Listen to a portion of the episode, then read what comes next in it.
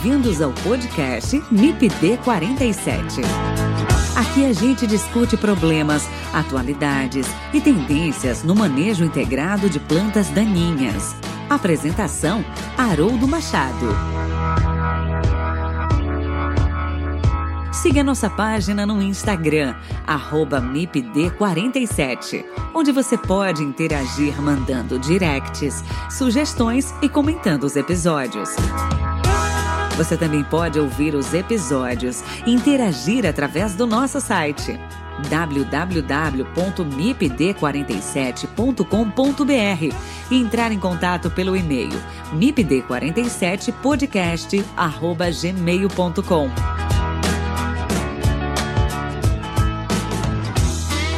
O MIPD 47 tem o apoio do Comitê de Ação à Resistência aos Herbicidas, o Agarac BR Quer saber mais sobre resistência de plantas daninhas a herbicidas? Acesse o site www.agarac-br.org. Lá você encontra conteúdo de qualidade sobre resistência de plantas daninhas a herbicidas. www.agarac-br.org.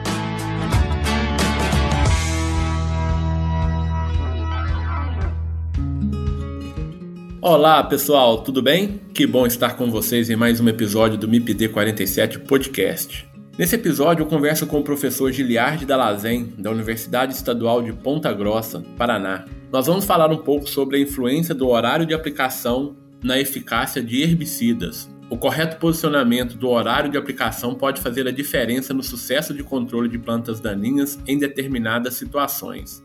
E nós vamos falar também um pouco sobre o processo de produção de conteúdo digital e sobre os hits do agro-influencer Giliard Dalazen. Lembrando que o MIPD 47 Podcast tem o apoio do Comitê de Ação à Resistência aos Herbicidas, o Agarac Brasil, e também da Sociedade Brasileira da Ciência das Plantas Daninhas.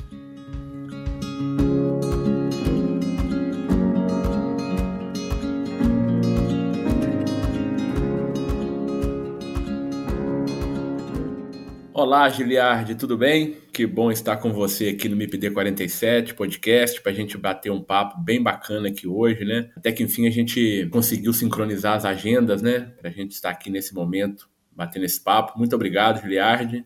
Olá, Haroldo, tudo certo, cara? Prazer estar falando contigo. É, depois de algumas tentativas, a gente conseguiu aí estar nesse tempo contigo para a gente bater um papo aí sobre manejo de plantas daninhas e outras coisas mais. Novamente, Giliard, te agradecer, né, por ter aceitado o convite para estar aqui com a gente hoje. Nós vamos falar aqui hoje sobre, principalmente, os horários de aplicação de herbicidas, né, os, melhor, os melhores horários aí para aplicação de alguns novos herbicidas, né, de alguns herbicidas, na verdade, e, vai ser uma conversa muito bacana, muito produtiva, né? Vamos falar de outras coisas também, né? E Giliard, antes de a gente começar, queria que você se apresentasse para os nossos ouvintes, por favor. Ah, legal, Haroldo. Falar do meu histórico, né? Eu sou filho de agricultores lá do Rio Grande do Sul. Falo lá porque hoje eu moro no Paraná, né? Aí com 14 anos fui para um internato num colégio agrícola, Escola Técnica Celeste Bobato, lá de Palmeiras das Missões. Provavelmente alguém que vai escutar aí vai, vai ter, ter estudou lá. Aí depois do técnico agropecuário eu trabalhei um período de técnico agropecuária da Cotrijuí, lá no Rio Grande do Sul mesmo. Aí depois resolvi estudar um pouco mais. Aí fui para Santa Maria, fiz agronomia lá, fiz o mestrado e depois fiz o doutorado na Federal do Rio Grande do Sul. Aí depois disso eu vim para Londrina como professor temporário, fiquei por quatro anos em Londrina, entrei na pós-graduação como professor permanente do quadro de professores e agora, recentemente, eu fui chamado no concurso da estadual de Ponta Grossa. Então, algumas semanas eu estou lá, mas me mantenho aqui com esse vínculo em Londrina. Inclusive, estou aqui a recesso lá na UEPG essa semana, na orientação de mestrandos e, e doutorandos. Então, eu sou Londrina e Ponta Grossa. Calor e frio. Ô, Giliardi, que bacana, cara. Bacana esse seu histórico, né? Esse seu histórico aí de, de, produção, né? Sempre produzindo, sempre ensinando, pessoa muito querida aí pelos alunos, né? Pelos produtores, trazendo hoje muitos conteúdos, né? Também nessa parte de agroinfluencer, né? Muito bacana, muito legal mesmo. Hoje, Liard, hoje o tema da nossa conversa, né? Basicamente vai ser aqui sobre qual o melhor horário para se aplicar herbicidas, né? A gente vai conversar sobre outras coisas também, mas é, é, esse aqui vai ser o nosso, nosso foco. A gente sempre fala, a gente sempre ensina, né, para os nossos estudantes, para os produtores, que o melhor horário para se aplicar herbicida, né, esse horário ele está associado às horas com temperaturas mais amenas e umidade relativa do ar é, é, mais elevadas, né, superiores ali a 60 graus. Essas características, essas características ocorrem no, no período da manhã e e basicamente também no final da tarde, né? Mas vamos pensar aqui sobre outra ótica, né? Vamos pensar sobre a influência da luz no comportamento de alguns herbicidas em especial. Esse comportamento no interior da planta a gente sabe que vai refletir em maior ou menor eficácia de determinados herbicidas. E a gente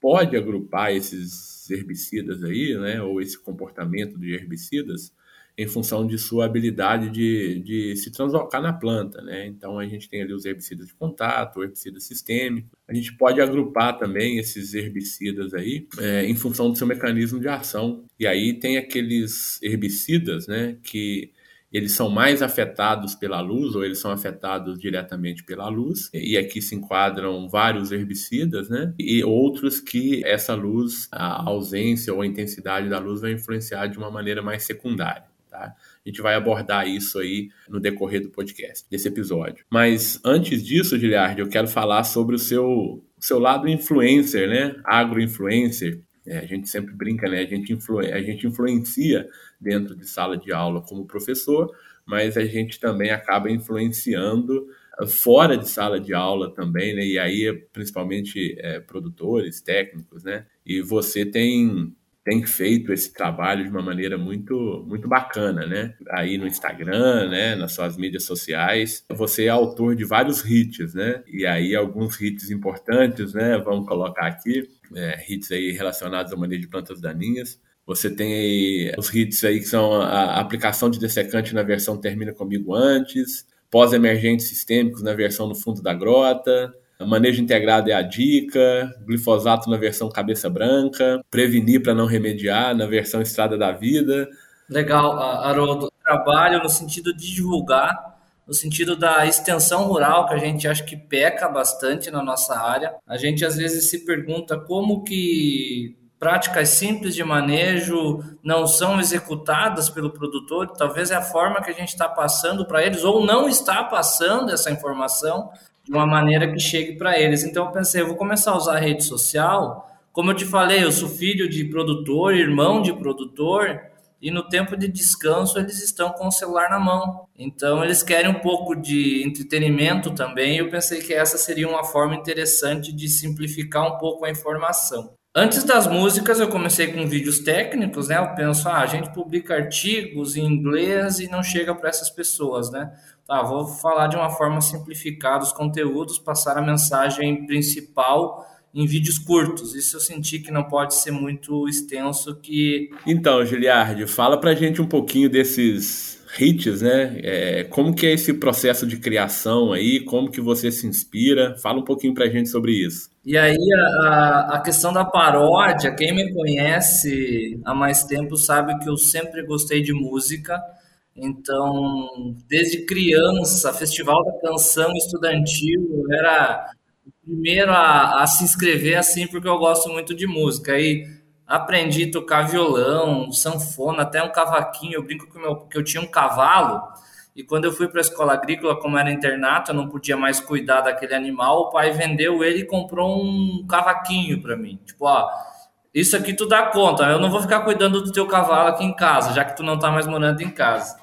Eu sempre tive esse gosto pela música, da mesma forma que talvez a gente pense que o produtor não, não entende a mensagem que a gente quer pensar, você, Haroldo, já deve estar corrigindo, ter corrigido uma prova e, e pensado assim, pô, como é que o cara errou isso aqui? Vezes na aula e ele não sabe que o inibidor da CCase é um graminicida, ele marca que é um latifolicida, por exemplo, na alternativa. Eu pensei, pô, eu tenho que achar uma forma de desses caras aí memorizarem. Então, pensando também no, no estudante. Só que eu brinco que a questão da música aqui em casa, a gente morava em apartamento e até olhei aqui pro lado da minha esposa, ela, ela gosta, mas às vezes ela se incomoda com o barulho. Bem, foi num evento no show rural aqui no Paraná, em Cascavel. Num domingo de manhã ela saiu com o pessoal da empresa para ir para lá. E eu peguei o meu violão, sentei na sala e pensei, mas eu poderia escrever uma paródia. Como, o que, que, eu, que, que eu teria que, que usar para chamar atenção?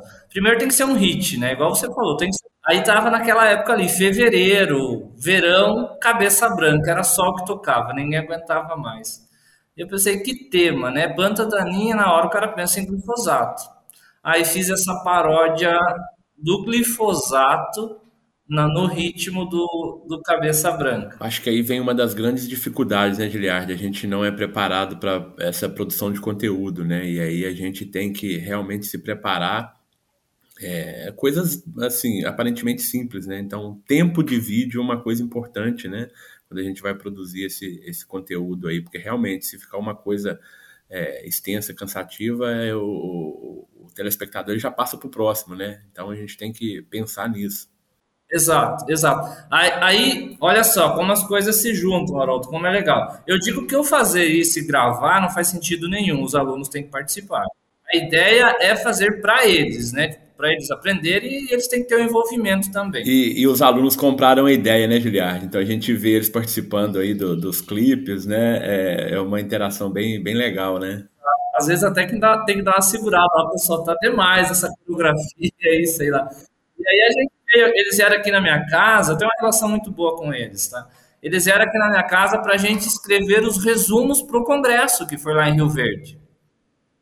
E aí, ah, rolou ali, ah, vamos fazer um churrasquinho, professor que foi demorado, alunos inexperientes em escrever trabalho e tal. Vários alunos, eles vieram aqui, a gente ficou aqui na, na, na área da, da, da churrasqueira, que tem uma mesa maior, escrevemos os resumos e tal. Aí eu mostrei para eles. Na verdade, eu já tinha enviado o áudio. Eu sempre envio o áudio e digo, ó, não pode vazar o áudio. E aí mando a letra. Ensaiem que na hora a gente vai. Ensaiem que na hora a gente vai gravar isso aí. E eles gostaram muito da ideia. E aí, cada vez mais, ah, professor, eu também quero participar, que o grupo de estágio tem 20, 20 e poucos. E naquele primeiro vídeo eram três ou quatro que, que participaram. Aí depois gente foi lá escola da UEL gravar e teve alguns, o fundo da grota, né, que é sobre herbicidas pós-emergentes sistêmicos, aí acho que tinha uns 15 alunos que participaram da gravação. É, o, o título desse aí é Pós-Emergentes Sistêmicos na versão fundo da grota, né, Giliard? Nessa aí eu falei de inibidores da CCase, auxinas, ALS e PSPS, quatro versos, assim como é a música do fundo da grota, né? Bacana, Giliard. E depois teve, teve a versão também, né, que foi que é um sucesso, né? Que é aplicar um dessecante na versão Essa. termina comigo antes, né? Olha só, como eu falo, Haroldo, os meninos participam muito. Essa eles me mandaram um rascunho com áudio. Tava na casa de algum deles. Ó, professor, essa do Gustavo Lima aqui tá bombando. A gente poderia fazer alguma coisa em tal sentido, dessecação, aplica um dessecante e tal. Aí eu dei uma ajustada em algumas coisas, às vezes para dar o ritmo, para fluir melhor na melodia. E aí a gente ensaiou ela e não tinha gravado. Aí a gente foi de ônibus para Rio Verde no congresso, aí gravamos no caminho. Só que tem outra coisa, Haroldo, assim, a internet o cara vai aprendendo aos poucos. Eu aprendi, o vídeo, o vídeo se tu posta ele no Reels, que é uma modalidade, ele tem que ter no máximo 30 segundos. E é uma forma que entrega muito mais, tem muito mais views. Muito... Aí a gente gravou na estrada e passou de um minuto e meio. Aí a gente chegou lá na frente do hotel, em Rio Verde, hotel que eu ia ficar, eles ficaram numa casa. Aí eu falei, ó, pessoal, vamos ter que gravar mais uma vez, vamos ter que ah, deixar de repetir tal parte, dar uma improvisada para ficar em 90 segundos no máximo. Aí a gente chegou em Rio Verde, eram as 10 da manhã, saímos 9 da noite de Londrina, paramos na frente do hotel, Aí gravamos. Subi no quarto lá, fiz chiquinho, dei a legenda, eu gosto de legendar. E aí postei, cara, foi um sucesso, assim, durante o congresso mesmo. Viajaram a noite toda, Giliard, e aí ainda conseguiram chegar e, e, e fazer a gravação. E, e, o bacana, Giliard, que coincidiu né, com o congresso, né, onde estavam ali todos os participantes da área da, da, ciência das plantas daninhas, né? E aí você já lançou esse hit lá, né? Legal. Não, e aí, aí teve interesse, assim, pessoal de emissora de rádio, lá a gente foi em rádio, Haroldo, com os alunos. E, o bacana também é que vocês fecharam o congresso, né? Tocando ali junto com a banda, né, Giliard? É, o Guilherme, o Guilherme aí, manda um abraço para ele. Ele combinou com a banda lá, ó, tem o pessoal lá de Londrina que tem que, tem que se apresentar aqui, pelo menos três músicas. Aí eu passei para ele, ó, falar para eles ensaiarem tais músicas que a gente vai cantar uma letra diferente por cima, falando de de mato e de herbicida. Que bacana, né, Giliard? Muito legal essa história, cara. E, e, tem outros hits também, né? Manejo integrado é a dica. Essa foi ontem. Essa foi ontem. Foi ontem. Gravamos ontem ela. Ah, como eu te falei, eu tô agora. Eu fico a transição, Ponta Grossa, Londrina. Aí a gente está de recesso essa semana no EPG e ah, eu me dou muito bem com os alunos. Ah, professor, nós vamos aí tomar um tereré. Um eu tomei chimarrão, eles tomaram tereré. Aí eu já tinha falado para eles da música. Ah, então vamos gravar. Daí tinha, tinha mais três aqui, uns bem. Tu viu que eles são bem empenhados. Um incorporou o Zé Rico, milionário, não sei qual. É, e o bacana é que os alunos incorporaram é, é, os artistas, né, Giliardi? Com todos os trejeitos. Exato. E o legal, Giliard, que na música você passa o conteúdo técnico, né? É uma coisa legal, divertida, né? É, é, a gente se diverte ouvindo a música e, na verdade, você está passando um conteúdo, né? Um conteúdo que é de fácil assimilação né? pelos alunos, pelos produtores, pelos técnicos. E eu acho que é um diferencial, é um diferencial legal. É, essa, essa era uma preocupação, Haroldo. Ah, eu vou fazer uma paródia vou colocar uma frase que apenas rimou com a frase anterior, eu tirava, assim, penso, ah, como eu te falei, são 90 segundos. A frase tem que ser cirúrgica, ela tem que passar uma informação. Então, dificilmente alguma frase que não passe alguma informação. Às vezes a gente não acha, né, porque tem que ajustar o conteúdo, é, põe alguma coisa ali que dá uma rima, mas raramente isso acontece. Então, a intenção é justamente essa: tratar de uma forma divertida, mas passar a passar a informação. Então, como é, é curto, não dá para perder. Legal, Giliard, que eu acho, né, eu penso, né, essa é uma, é uma nova forma de extensão rural, né?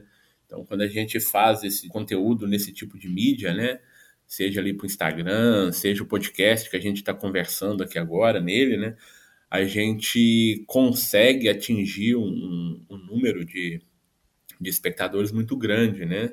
Então, acho que, que realmente é uma forma bem legal da gente fazer a extensão rural. A gente precisa fazer isso, né? A gente precisa levar esse conhecimento é, técnico realmente para quem, quem usa, né? Para o usuário final da, da, da, da, ferramenta, né? E realmente com isso a gente consegue esse, esse engajamento também, né? Então a gente está sempre recebendo aí alguns vídeos, né? Pelo WhatsApp, né, pelo direct, enfim, é, é uma coisa muito legal aí esse, esse, esse processo, essa produção e essa divulgação, né, é, realmente na forma de extensão rural. O MIPD 47 tem o apoio da Sociedade Brasileira da Ciência das Plantas Daninhas. Se você quiser conhecer um pouco mais sobre a SBC PD, visite o site www.sbcpd.org. E, Giliard, e se tem alguém que não te segue ainda, fala aí seu Instagram pro pessoal aí, para eles entrarem lá, te seguirem e ouvirem aí os hits. O Instagram é meu nome completo, é Giliard Dalazen. Giliard era um cantor, né? O pessoal até brinca. A mais antiga aí lembra das músicas do Giliard. E foi inspiração mesmo e acabou que eu tomei gosto pela música, né? Do, do WhatsApp é, é algo que a gente não consegue mensurar, né, Haroldo? Ver quantas pessoas compartilharam, quantas visualizações deu, mas eu já recebi o Anderson Nunes também, para o nosso colega de plantas daninhas lá de, de Sertão. Ele me falou, Giliard, aquele do Cabeça Branca, ele me mandou uma mensagem, eu não aguento mais receber esse vídeo, porque a pessoa vê, pensa nele, né, os alunos dele, Sim, Giliard, a gente, a gente recebe né, é, os vídeos aí pelo, pelo WhatsApp, né, de vários colegas aí. Olha que legal esse, esse professor aqui e tal. Você já viu? Aí, sim, a gente já viu, a gente, a gente também segue, a gente gosta muito. Isso é muito, muito bacana. Lá em Porto Alegre, era onde eu fiz o doutorado, eu fiz com o professor Aldo Meroto, né? E o meu orientador foi o Ribas Vidal, conhece da nossa área E ele teve um mestrando lá que eles fizeram algumas músicas bem antes de eu chegar também. Então eu digo que eu não, não sou eu que inventei isso, tá? Então eu, eu me inspirei em algumas coisas. Ah, o cara faz música paródia de herbologia, mas as letras são todas minhas e músicas todas nossas. Minhas, às vezes assim, eu tô com um refrão, eu tô, ah, dá uma preguiça criativa aqui, eu mando completem esse refrão. O áudio, ah, professor, poderia ser isso, poderia ser aquilo. E, e eu me lembro, Giliardi, lá, lá em Viçosa, ali na década de 90 ainda, né? Não tinha, não tinha essas mídias sociais, né? Que, que a gente tem hoje. As coisas não eram difundidas com tanta velocidade, né? Eu me lembro lá do nosso querido professor Lino Roberto, professor, professor Hernani, né? Tinha também, eles tinham ali alguns alunos também que faziam algumas paródias também, principalmente em relação ao plantio direto, em relação ao uso de herbicidas, né? Mas naquela época não tinha essa, essa difusão toda que se tem hoje com as mídias sociais, né? Mas é, é super bacana. Legal, Juliade. Legal a gente entender esse processo seu de criação, né? É, a gente já, já vê que você tem uma veia artística, né? Você já, já gosta aí da, da música e você é, associando a, a, música, né, a, a, sua arte, né, de, de, de cantar, é, a arte também de ensinar, né, é, isso é uma coisa que realmente é, causa impacto, né, e gera engajamento e realmente gera conteúdo aí é, é muito muito interessante. É, as coisas surgem assim meio inesperado, Haroldo. essa da, da, da, estrada da vida, olha só, parece besteira, mas que, que eu vou te contar? Eu estava vindo de Ponta Grossa sexta e ali tem uma região de muita serra. E estava tocando a estrada da vida no rádio do carro. E depois de duas ou três frases caiu a estação de rádio por causa do terreno ali, da falta de sinal. Eu continuei cantando um verso sobre planta daninha. Há três horas de viagem. Antes de chegar em Londrina, eu mandei o áudio com a música para os meninos.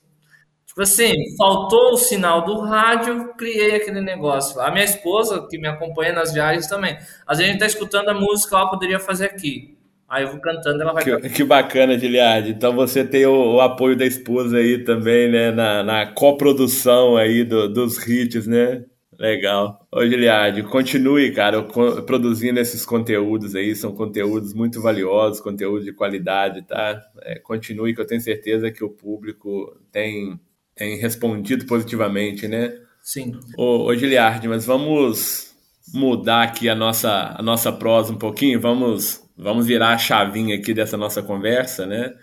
E, e vamos falar um pouquinho sobre horário de aplicação de herbicida, eficiência de herbicidas, né? Acho que esse é o ponto, ponto forte aqui, o ponto máximo da nossa conversa. E aí, Giliard, eu queria, eu queria saber de você aí quais são os fatores que influenciam né, no controle das plantas daninhas pelos, pelos herbicidas. A gente está cada vez mais se preocupando com isso, né, Haroldo? Quando os herbicidas funcionavam muito bem e eram baratos, a gente fazia uma aplicação, a dose às vezes um pouquinho maior, um coeficiente de erro, adicionava um pouco mais, e esses fatores às vezes eles eram mascarados. A, a, aplicação funcionava, mas agora a gente chegou num nível que tem que ser mais assertivo, tem que aplicar a dose dentro do recomendado, mas a mínima necessária para ter um controle, né?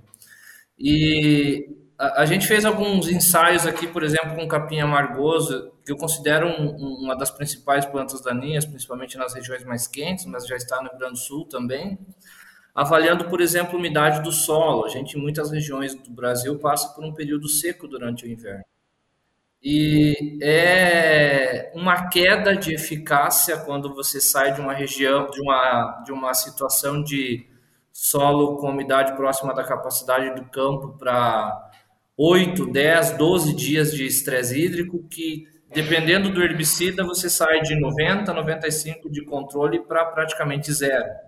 A gente fez, por exemplo, com cletodin, com quisalofop, com as misturas e umidade do solo, então às vezes não é muito considerada, mas para graminicida a gente tem visto que é muito importante. Mas os dois principais fatores que o pessoal sempre considera é a umidade relativa do ar, né? Que eu imagino que sempre tem uma associação com a umidade do solo, porque ela baixa em épocas de pouca ocorrência de precipitação hídrica e a temperatura. E a gente sabe que, como você falou né, anteriormente, geralmente as melhores condições para essas, essas aplicações em relação à temperatura e umidade, ou é nos primeiros dias da manhã, nos primeiros horários da manhã, ou ao entardecer. Mas ao mesmo tempo a gente sabe que alguns herbicidas têm eficácia melhor em plena luz, são herbicidas dependentes de luz. Então, o grande desafio do agrônomo, do recomendante, é, é, é justamente pôr na balança o que, que, é mais importante, qual é a situação que eu devo levar em consideração. O que, que é mais importante? Eu tenho condição de umidade e temperatura adequadas, aí eu posso escolher o horário. Ô, ô Giliardi, então a gente pode falar que existe uma, uma correlação aí entre horários de aplicação e eficácia de herbicidas, né? Em especial se a gente pensar alguns grupos Sim. de herbicidas. Uh, eu, eu, eu, até no Instagram mesmo tenho colocado alguns resultados quanto a isso. A gente teve uma tese de doutorado aqui do Guilherme, que foi justamente a, a, a, o ajuste para melhorar a eficácia do diquat, né? Já que a gente perdeu o paraquat, foi, foi proibido o uso e comercialização no Brasil. E a gente sabe dos problemas de rebrota desse herbicida, né? Por ser um herbicida de ação rápida, né? Muitos chamam de contato e outros chamam de ação rápida. Esse sintoma de, de necrose ele justamente está relacionado com o horário de aplicação. E o Guilherme fez ensaios em amargoso, em buva e outras plantas também. E os, os melhores resultados foram ao amanhecer, mas melhor ainda que ao amanhecer, ao entardecer. E ao meio-dia, uma, uma eficácia muito baixa em condições de umidade e temperatura adequadas. Então a gente cuidou isso para isolar esse fator, fazer em períodos pós-ocorrência de chuva, em que eu não tinha uma oscilação tão grande de temperatura na aplicação ao meio-dia. Então esse herbicida foi aplicado no início da manhã, é, ao meio-dia e no final do dia. Confere? Exato. E o melhor resultado no final do dia. Né? Existe a explicação para isso. Ele, ele, embora seja um, um herbicida que seja considerado de contato, a produção de espécies reativas de oxigênio, que é o que causa essa necrose, essa degradação da membrana e o extravasamento celular, ela é dependente de luz. E esse herbicida, uh, uh, curiosamente, ele é um herbicida que, por característica físico-química dele, principalmente o log de Caldábio, ele é um herbicida que, na ausência de luz, ele se comporta como um herbicida sistêmico. Ele tem log de Caldábio menos 4,5 então, um herbicida que teoricamente se move pelo xilema e pelo floema, inclusive. Só que numa situação de alta intensidade luminosa, ocorre o acúmulo dessas eras muito rapidamente e ela causa um dano na célula, boicotando a própria. Ô, ô Giliard, só lembrando aqui que a gente está falando de um herbicida inibidor de fotossistema 1, né? Exato. E que então, é, como você está falando, a aplicação dele é, à noite ele não causa aquele, aquele efeito tão rápido, né? Que normalmente ele causaria em aplicações diurnas. E com isso, ele consegue se translocar mais na planta, né? E ter aquele efeito que a gente chama aí, um efeito de profundidade maior, não é isso? Exatamente. A, a, outra, a outra estratégia que a gente viu que, o, que, o, que a tese também estudou Uh, antigamente, quando existia o paraquat, existia uma formulação com diuron junto, que é o inibidor de fotossistema 2, que lá na cadeia de transportes de elétron, o elétron passa primeiro pelo fotossistema 2, depois vai até o fotossistema 1. E existia um produto formulado e a intenção do diuron na formulação não é ter um efeito pré-emergente na sementeira, mas sim dar uma acalmada nos elétrons no fotossistema 2 para que menos elétrons cheguem no fotossistema 1 e a produção de radicais livres, de espécies reativas de oxigênio, seja mais, mais lenta inicialmente. Então, o diuron também é uma estratégia de desacelerar o processo de necrose, assim como o horário de aplicação. E aí, Giliard, a gente tinha até o posicionamento diferenciado desses dois produtos, né? Então, para, por exemplo, para dessecação pré-semeadura, é, a mistura era mais utilizada, né? E aí você tinha lá esse efeito maior, né, de, de controle. E, por exemplo, na modalidade de dessecação pré-colheita da soja, a, a, mistura já não era utilizada, e sim esse inibidor de fotossistema 1 aplicado de forma isolada, né? Exato, por causa do registro e alguma possível chegada do produto no, no grão, por exemplo, se aumentar a quantidade dele. Então, nesse trabalho, a gente viu exatamente essas duas coisas. estratégias para melhorar a eficácia de um fotossistema 1, ou aplicar ao entardecer, à noite, ou misturar o diuron. E a gente fez trabalhos, por exemplo, com, com buva, com amargoso, com milho voluntário, que às vezes a gente tem uma situação lá de fazer uma sequencial, e entre a aplicação do sistêmico e a sequencial, choveu e nasceu milho voluntário. E aí a gente viu, assim, Haroldo, que são necessários para que não ocorra rebrota dessas plantas entre 5 e 6 horas de ausência luminosa.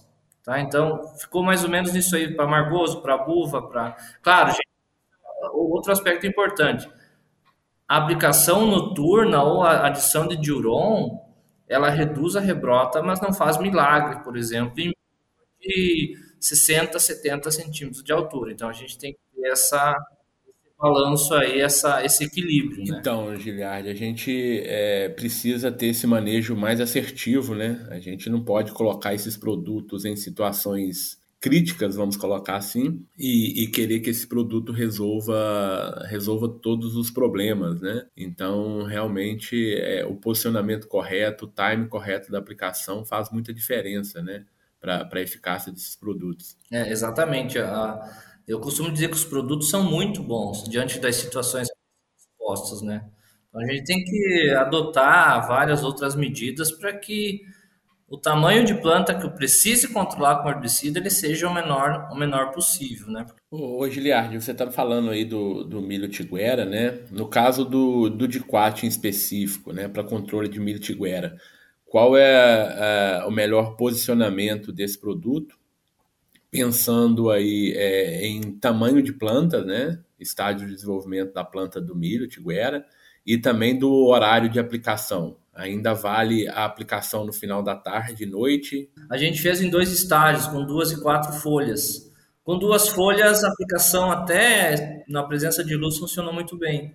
Mas com quatro folhas, aí a, a noturna controlou 100%, desde que 5 horas de escuro. A, a, gente simulou, Haroldo, assim, fez a aplicação de todos os tratamentos às 11 da manhã, e aí a gente cobriu as plantas, tanto no campo, isso é importante também. A gente faz experimento caso de vegetação, porque a gente justamente uh, consegue medir uh, parâmetros fisiológicos, como a própria taxa de transporte de elétrons, o acúmulo de espécies reativas de oxigênio, então a gente plantas mais a, a mão, né? E lá no campo, na fazenda escola, que a gente tem até alguma dificuldade de levar equipamentos para lá e tal, a gente faz aplicações e avaliação de, de controle, essa que é rotineira de herbicidas. Então, sempre, a gente sempre valida o experimento da casa de vegetação no campo.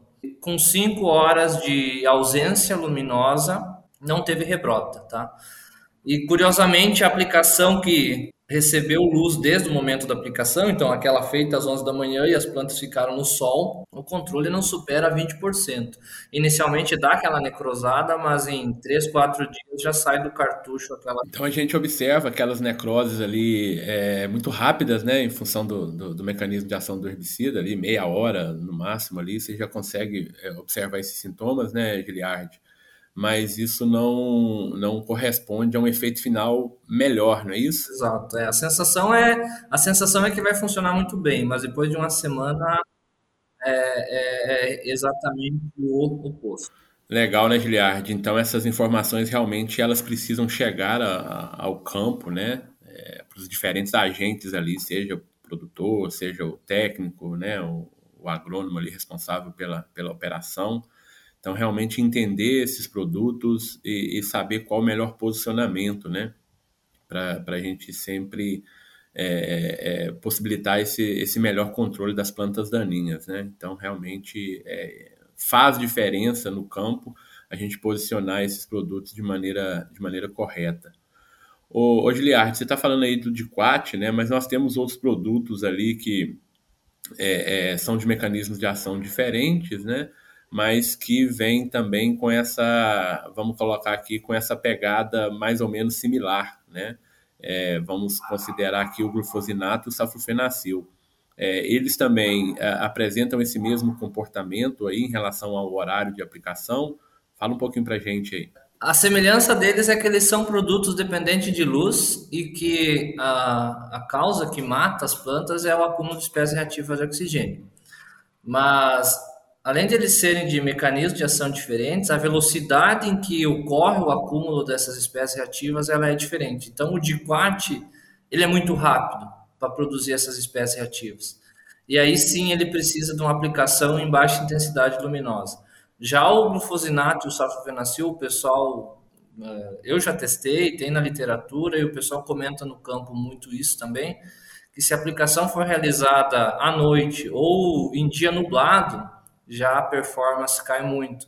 Então, embora a, a, a consequência da morte da planta seja acúmulo de espécie reativa de oxigênio para os três herbicidas, então tem um fotossistema 1, um GS e um Protox, o posicionamento é diferente para diquat e baixa intensidade. Para glufosinato e salvofenacil, desde que excelentes condições de temperatura e umidade, a melhor aplicação é a luz plena entre 10 da manhã e 3 da tarde, tá? E, e aí o cara posta, às vezes, uns resultados no, no Instagram, ou de, esse do Diquat mesmo, os caras já vêm, pá, mas sempre nos disseram que tem que aplicar ao meio-dia. E ele funciona ao meio-dia. Se for uma planta pequena, você não consegue perceber a diferença entre a aplicação noturna e uma diurna quando a planta está muito sensível à aplicação. E aí, né, Giliard, entender esse posicionamento em função do estádio de desenvolvimento da planta é fundamental, né? Não dá para a gente aplicar é, esses produtos numa buva, por exemplo, ali com Sim, exatamente. 12, 14 folhas, né? E querer que esse produto tenha uma eficiência semelhante a, a uma aplicação aí com, com uma, duas folhas, três folhas, né? Então, esse posicionamento aí, ele é, ele é fundamental, né? Exatamente, exatamente. É, tu tocou um assunto importante, pares de folhas, né? Às vezes o pessoal fala de estatura. Ah, uma buva, minha buva estava com 15 centímetros, mas faz cinco meses que está no campo lá. Talvez até roçada ela foi e rebrotou. Então, a, a fenologia dela é, é bastante, bastante importante.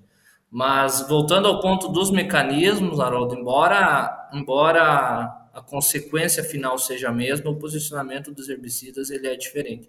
E aí a gente pode pegar, por exemplo, herbicidas sistêmicos, né? Falar em glifosato, um, um cletodin mesmo, que são herbicidas com melhor, um 2,4-D, também é entre 10 da manhã e 3 da tarde é o melhor horário, porque alguns desses herbicidas translocam pelo floema muito bem, e eles, uh, o seu fluxo ele, ele segue o fluxo de fotoassimilados e a maior taxa fotossintética, quando as condições de umidade e temperatura são favoráveis, é nos momentos de maior intensidade luminosa. Então você tem uma maior atividade da planta, maior translocação, gera um gradiente que leva a maior absorção, então é uma, uma série de fatores que explicam o modo de ação dos, dos herbicidas.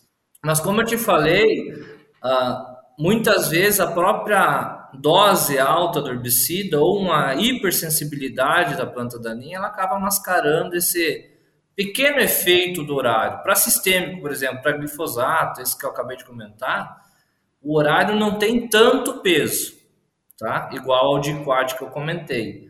Mas em condições de usar uma dose um pouco menor, talvez uma planta um pouco menos sensível, aí você começa a pegar essas diferenças de horário de aplicação. Legal, Giliard. Então, realmente, esse, esse conhecimento ele é, ele é fundamental né, para o sucesso aí da, da aplicação.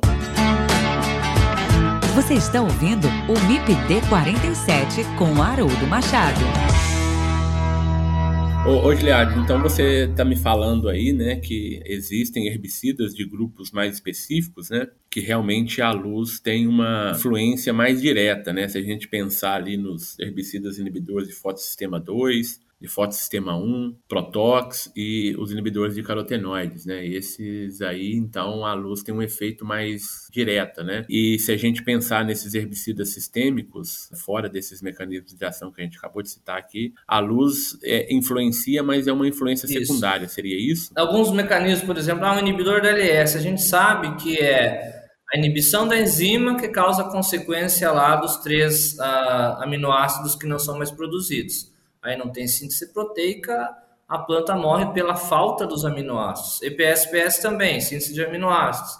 A CCase, lipídios. Mas quando a gente vai para herbicidas como Protox, Fosstema 1, Fosstema 2, o próprio carotenoide que você comentou, não é a inibição da enzima, que é o local de ação, que leva a planta à morte, mas a consequência daquela inibição que geralmente leva à produção de espécies reativas de oxigênio, por vias diferentes.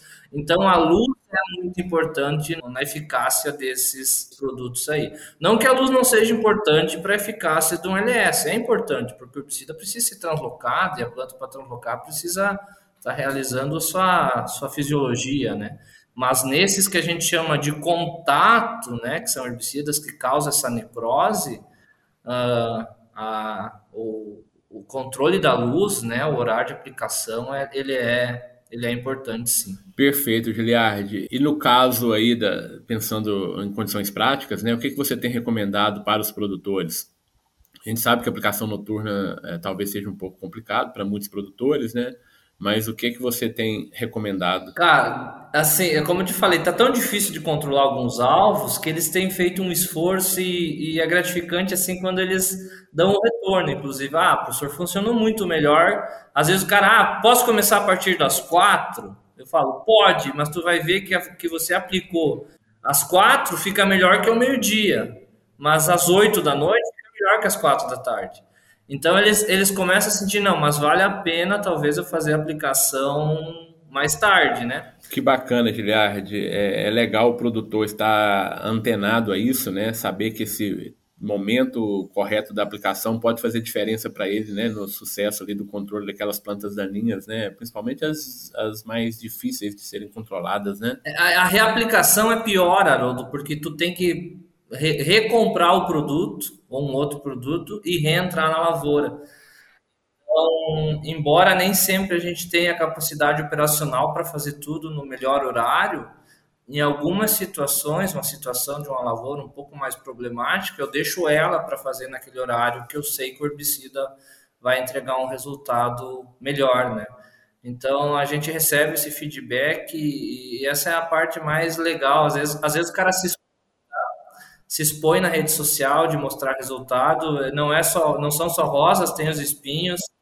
Às vezes o pessoal vem ali, faz um comentário, fica insistindo e tal, às vezes sem muito argumento, mas. É, às vezes o, o, quem está acompanhando ali não tem uma base técnica, uma base científica, né, sólida, né, Giliard, para poder argumentar e discutir, mas mas colocam ali alguns comentários e vêm sempre questionando ali, né? Mas enfim, faz parte, né? Para contrariar, mas eu sempre busco responder de uma forma bem educada. Quando eu acho que tem que falar no particular mesmo para não expor a pessoa, talvez ela não tenha aquele conhecimento e tal, não é meu objetivo expor ninguém, mas é legal essa parte do feedback, ela é, ela é muito legal, cara. Principalmente vem do produtor, do agrônomo. Legal, né, Giliard? A gente realmente precisa é, levar essas informações aí para os produtores, né, para que eles façam sempre é, as coisas de maneira mais correta, né? Então, a gente tem vários problemas hoje e, e cada vez mais sérios, né? Problema de plantas de difícil controle, plantas com biótipos com resistência, né? Uh, principalmente as resistências múltiplas, né? A gente passa aí por, por um momento aí com uh, falta de produtos, novos produtos, o, o, o, custo dos produtos hoje elevado, né? Então, realmente, é, o produtor precisa conhecer tudo muito, muito bem para poder fazer as coisas de maneira correta, né? No tempo certo, é, com doses com doses corretas, né? É, é, para poder ter um ganho, uma otimização ali de, de, de controle né, da, das plantas daninhas. E, e, a gente, de certa forma, como influencer, né, Giliard, a gente tem que levar essas informações é, sempre corretas aí para, para os produtores, né? É, outro ponto, né, Haroldo, que, que a gente pensa em, a gente fala de horário, né, mas eu já acabei de falar, né, do diuron com o diquat. É, explorar o sinergismo das misturas, né, esse é um tema também que eu busco eu busco informar para o pessoal. A gente consegue melhorar a eficácia de produtos adicionando um segundo produto e o resultado ele é surpreendente. Isso é o sinergismo. Você aplica os dois separados, você tem um resultado que não é satisfatório. Faz a mistura uh, e a gente tem que entender esses processos de sinergismo Uh, nem sempre ele ocorre, depende de, de espécie de planta daninha, depende de estádio, e é justamente esse o desafio, a gente entender como que é a melhor forma de explorar a capacidade dos herbicidas. Eles são bons, só que às vezes a gente não entende eles perfeitamente e não consegue posicionar e recomendar da melhor forma possível. Então tem muita coisa ainda para a gente estudar. Sim, Giliard, com certeza. Né? Essa, essa área nossa é muito legal, né? Tem um leque muito grande de opções de, de estudos, né? E com respostas que a gente precisa dar para os produtores, né? E, e recebendo esse feedback dos produtores também é, é, bem gratificante, né? A gente consegue alinhar aí a, a pesquisa e a gente sempre produzindo resultados aí, né, produzindo informações importantes para o produtor e a gente também, um outro papel importante é a gente divulgar isso, né, Juliano? A gente divulgar isso na forma de artigo científico e, e também nessa, nesse formato aí, né, digital, nesse formato mais acessível ao produtor, né? Exato, exato. Ah, o artigo a gente tem que escrever, né, Haroldo? É, é o que nos move na pesquisa e a gente é, é, tão gostoso quando a gente vai fazer uma revisão sobre um tema e achar um artigo legal que tem a obrigação de publicar numa linguagem científica os nossos resultados, mas eu entendo que a gente também tem que simplificar esses resultados e, e passar uma informação mais pronta para quem está lá na ponta da cadeia, que é o agrônomo, é o produtor, às vezes porque não o estudante de agronomia que está aprendendo, né, uma dificuldade de leitura e interpretação de um artigo, então acho que faz tudo isso faz parte do processo de. Você fala de, digita, de influencer, eu, eu, eu, eu, eu costumo dizer que é a nossa extensão rural, né? Só que agora não é mais no. Não é o dia de campo, tem também uma ferramenta muito rápida e fácil de atingir mais pessoas, alcançar mais pessoas. Sim, né, Giliard? É, a gente, com, com essas mídias digitais hoje, a gente consegue atingir muita gente, né? Então, com uma publicação aí, um, um Stories, um, Reel, um Reels, né? Você consegue atingir 5 mil, 6 mil, 10 mil pessoas ali que recebem esse conteúdo, né? Essa informação. Então é uma mídia diferente que consegue atingir muita gente, né? Isso não exclui a, a, necessidade do dia de campo presencial, né? Mas ali no dia de campo geralmente a gente atinge um público menor, né? 100, 200, 300 produtores ali. É, e não que isso não seja importante, isso é importante, a gente precisa continuar com isso, né? Mas essas ferramentas digitais elas têm um alcance muito maior, né? E também são muito importantes para a gente levar esse conteúdo hoje para o produtor. Sim, é. A gente precisa do dia de campo também, né? Eu não estou falando que é uma coisa que você falou. Quantos dias de campo precisa para receber 5 mil pessoas, né? É, é o sistema híbrido que a gente vai ter que se adaptar e veio para ficar presencial, outras no digital, e na nossa área não, não é diferente. Ô, Giliard, muito legal, muito bacana. Giliard, eu sempre falo com todos os participantes, né? Tudo que é bom passa rápido, né? É, e, e, as conversas aqui no MIPD 47 Podcast, elas, elas passam muito rápido. E, e a gente está chegando aqui ao final desse, desse nosso episódio, né? Novamente te agradecer pela, pela presença aqui no MIPD 47, né? Um bate-papo muito bom, satisfação muito grande receber você aqui. E eu queria que você fizesse, então, Giliard, as suas considerações finais aqui desse episódio, por favor. Ah, legal. Primeiro, né, mandar um abraço para todo mundo que, que está nos ouvindo aí, que fica lá no, no, no Instagram do MIPT47, né, Haroldo? Então, eu já tive a oportunidade de escutar alguns, não escutei todos ainda, porque Ainda bem que são muitos, muito de qualidade. Um abraço para todo mundo. A gente falou de algumas coisinhas aqui sobre manejo plantaninha. A gente sabe que ele é, é muito mais complexo, né? Até essa paródia da Estrada da Vida, que lá quer manejar de janeiro a janeiro, né? Porque não é só na hora de plantar que o cara tem que se preocupar com plantas daninhas. Se ele fizer isso, ele chegou tarde, tá? Então ele vai gastar muito tempo e dinheiro e não vai ficar bom. Parabenizar você, Haroldo, por esse teu projeto também, que é extensão rural pura, tá? Então a gente precisa disso. E agradecer, agradecer meus, meus meninos que me ajudam. Eu vou lá, mostro um vídeo do experimento, do resultado, mas você sabe muito bem que tem muita coisa envolvida por trás disso trabalhando. É, isso é uma coisa bacana, né, Giliardi? Porque às vezes quem vê um vídeo ali de 30 segundos, um minuto, um minuto e meio, né, não sabe o quanto de trabalho tem embutido ali, né? Então, nesse caso, tem todo um processo de experimentação ali, né? Dependendo da cultura, são meses ali. E depois tem o processo de, de produção do conteúdo mesmo ali, né? É, a gravação, é, é o roteiro, né? depois é, é, a produção disso e, e a divulgação. Né? Então, às vezes, quem vê aqueles 30 segundos ou, um minuto, ele não tem noção do quanto é difícil produzir aquilo ali, né? Então a gente sempre tem que valorizar realmente quem produz esse tipo de conteúdo e, obviamente, né, esse tipo de conteúdo com uma qualidade técnica muito grande. É, a gente tem que realmente parabenizar. Sim, além do experimento, a gravação, tu tocou um negócio que é legal.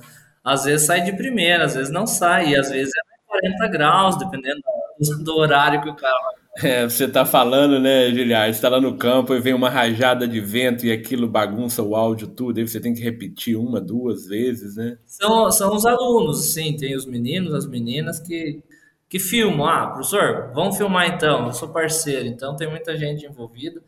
Parabenizar por esse teu projeto aí do, do podcast. Sempre que eu posso, estou recomendando, tá? Então a gente tem o papo de divulgar o trabalho dos colegas também. Sempre que eu posso, estou divulgando de outros grupos, porque a informação ela tem que ser compartilhada.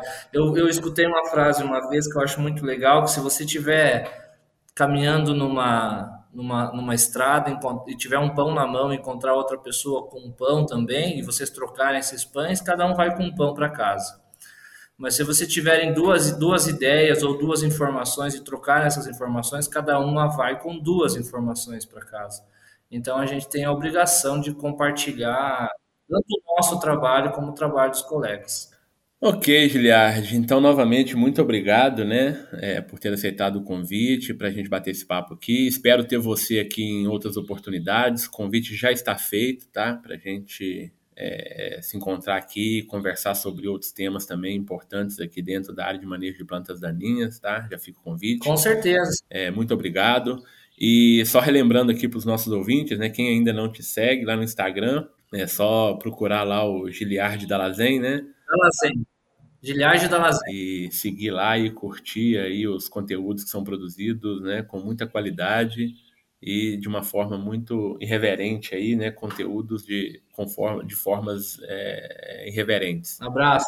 E é isso aí, pessoal. Então, a todos vocês, um abraço e até o próximo episódio do MIPD 47 Podcast. O MIP-D 47 tem o apoio do Comitê de Ação à Resistência aos Herbicidas, o Agarac-BR. Quer saber mais sobre resistência de plantas daninhas a herbicidas? Acesse o site www.agaracifembr.org. Lá você encontra conteúdo de qualidade sobre resistência de plantas daninhas a herbicidas. www.agaracifembr.org. você gostou desse episódio, compartilhe no Instagram marcando o MIPD47. Se quiser enviar sugestões, o e-mail é o mipd47podcast@gmail.com. Ouça também os outros episódios em www.mipd47.com.br. Siga o MIPD 47 na sua plataforma de podcasts preferida e também no nosso Instagram, o arroba MIPD47.